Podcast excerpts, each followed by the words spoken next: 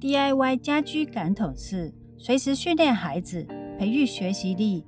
一准备篇：走出自闭症。三，嗨，大家好，我是兔妈。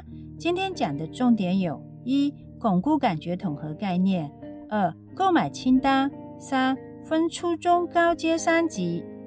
本集讲初阶准备。兔妈为了更好巩固感觉统合概念，同时也是为了让理论简单化来理解。图片呈现一目了然。DIY 模仿学校的感觉统合式的训练，着手准备可在家执行的训练方案，以及前往公园玩耍顺便训练的分摊。两项训练，家长做个平衡的评估。首先选外出公园，然后在家居训练。模仿感统式家居购买清单：一、荡秋千。猴子爬云梯、大胶球、大豆袋包、投篮、魔术贴水果切切乐、大救生圈、四轮滑板、弹跳床、胶带、胶泥、折叠式隧道等等。借鉴兔妈当年做法，出街准备。当资源有限的时候，我们可以做什么？着手于公园、居家，任何时间抓紧训练。当资源有限时，应当利用家居已有的器材或家具，促使训练可以不间断。可以频繁带孩子去公园荡秋千、溜滑梯，直式溜滑梯更好，因为这样快速冲下来的时候，脑前庭有可能对接。脑突触会有可能如闪电般刺激而增多。此外，也可以跳台阶，从上往下跳，或者是从下往上跳，或者逐层每次跳都可以。若孩子不会跳，家长需一手牵着他，协助孩子跳动作。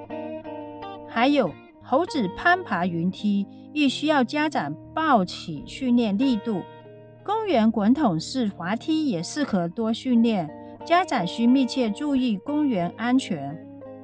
公园训练的好处有：它是免费的，可以接触阳光；它的坏处是，孩子会因为外围环境变化而不肯合作，或者训练效果不佳。给家长恒常训练的贴士步骤：一，一定要先完成治疗师布置的家居功课。二可以的话，就超额完成治疗师布置的功课。